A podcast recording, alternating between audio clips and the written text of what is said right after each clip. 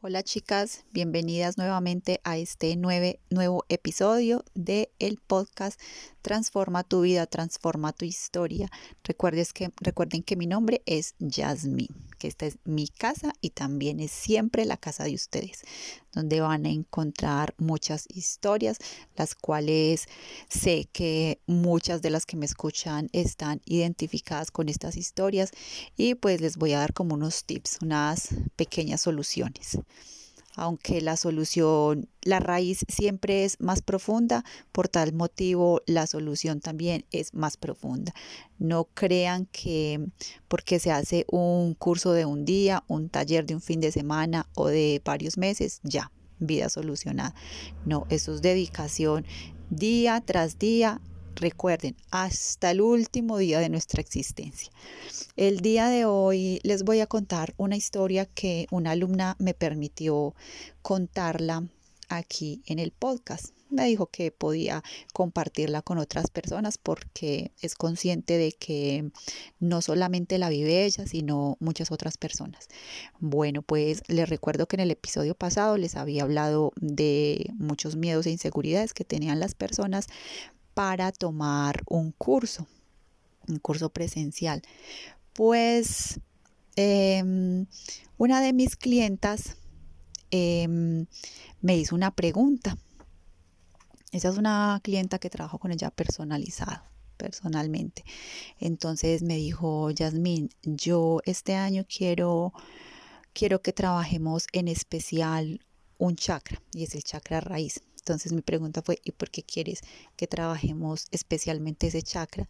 Entonces me dice, es que mi, mi mm, psicoanalista me recomendó que debía trabajar ese chakra especialmente para eliminar los miedos, las inseguridades y eh, para desbloquear mm, eh, situaciones pasadas con la madre. Entonces, bueno, la escuché hablar, hablar, hablar, hablar, pero entonces mi respuesta fue, em, sí, te expliqué un poco acerca de cada chakra. Chakra es, vamos a hablar solo del chakra raíz.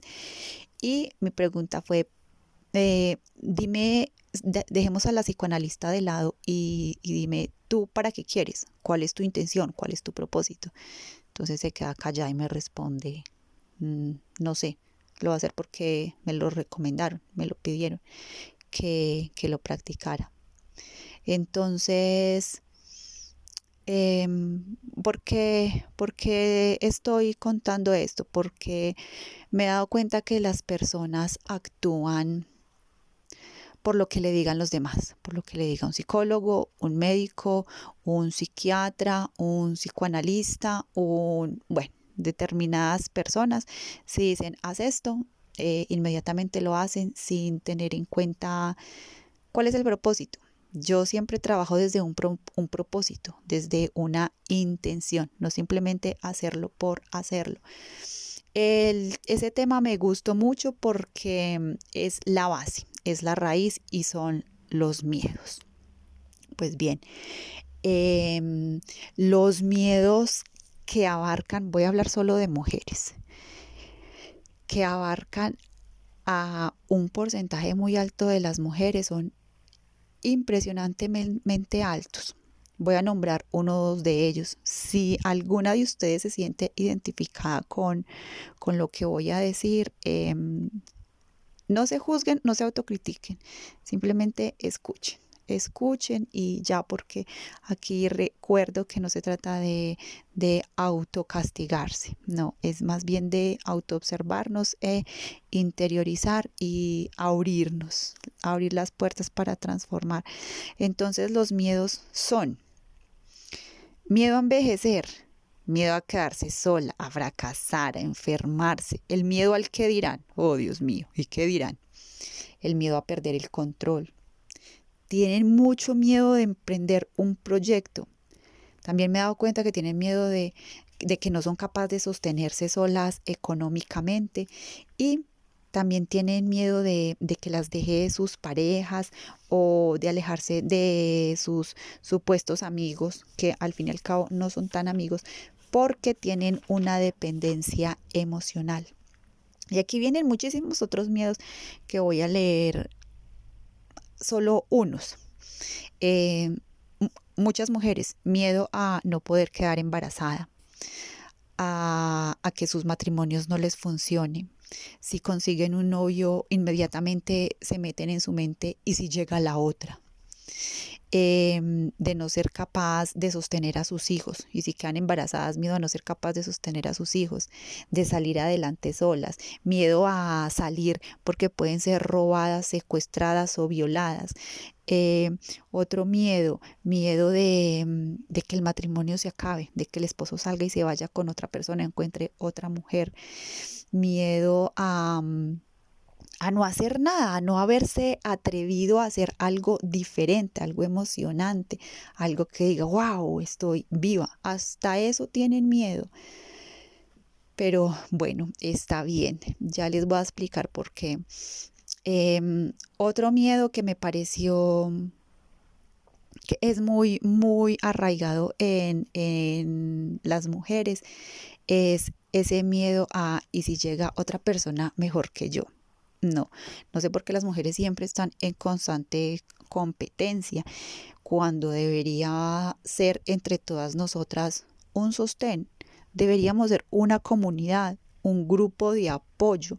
No soy feminista ni tampoco machista, pero sí debería existir ese, esa comunidad de, de, de apoyo, de aquí nos apoyamos entre todas y todas salimos adelante y entre todas nos colaboramos, entre todas nos ayudamos, pero sin sin esa competencia de yo llevo el mejor traje, yo llevo los mejores tenis, yo llevo la mejor loción, yo llevo la mejor cartera, entonces, o el mejor cuerpo, por eso van a cirugías, a un poco de cosas. Y siempre están en comparación, cuando realmente todas somos tan, tan únicas, tan diferentes, pero siendo conscientes que al mismo tiempo somos tan iguales, porque recordemos que venimos de una misma esencia, no solo las mujeres, absolutamente todos los seres humanos. Venimos de una sola esencia, de una sola energía. Entonces, al estar aquí en este planeta Tierra empieza esa competencia. Esa competencia que no lleva realmente a ninguna parte. y mm, los miedos les cuento que quitan tanta energía. Cualquier tipo de miedo de los que les hablé hace un momento y muchos otros, mm, quitan energía quitan energía y, y no, no nos dejan estar aquí centradas en este momento, no nos permiten tener esa paz interior y nos detienen, nos paralizan. Ese es el motivo por el cual nos paralizamos. Mm, ¿Alguna vez se han hecho la pregunta, ¿qué clase de miedo tengo yo? Háganse la pregunta, ¿qué clase de miedo tengo yo en este momento? Qué clase de miedo es el que me ha impedido tomar decisión para retirarme de ese trabajo, cambiarme de, lugar de vivir a otra ciudad o a otro país o cambiar de pareja porque no me aporta, porque antes de sumar me está restando, restando, restando y eso sí que me quita energía o muchísimos, muchísimos miedos, miedos a mm, obtener un, vehículo, a obtener una vivienda propia, miedo también a tener hijos y muchos, muchísimos otros miedos. Entonces, ¿de qué me está limitando? Hazte la pregunta, ¿qué, qué hubiera hecho o qué haría en este momento si no existiera el miedo? Muchísimas cosas. Y otra pregunta, ¿por qué se genera el miedo? O cómo vencer al miedo después de haberte hecho estas preguntas o cuáles son las características del miedo, que son muchísimas. ¿Y por qué se genera el miedo? Regreso a mi alumna. ¿Por qué se generó el miedo en ella? Perdón, aquí que tengo un poquito la voz seca, está haciendo demasiado calor. Hoy aquí en, estoy en Manizales, está haciendo mucho calor. Mm, ¿Por qué se genera el miedo en, ella, en mi, en mi alumna? Em, persona adinerada, buen trabajo, buena posición económica, em, todo lo que llamaríamos una vida segura, plena y exitosa, pero llena de miedos, inseguridades y soledad y vacío en sí misma. Soledad no quiere decir que, que, sola de sin estar con personas alrededor, no, es esa soledad interna que sé que muchas veces la hemos sentido.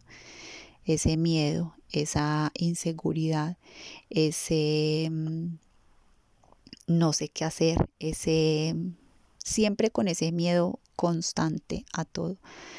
Pues ese miedo se transmite de generación en generación y mm, por diferentes sucesos. A cada una de nosotras es por diferentes sucesos, pero sí es muy transmitido em, a nivel materno. ¿Cierto? Son descargas las cuales se generan en, en el embarazo cuando estamos dentro de nuestra madre.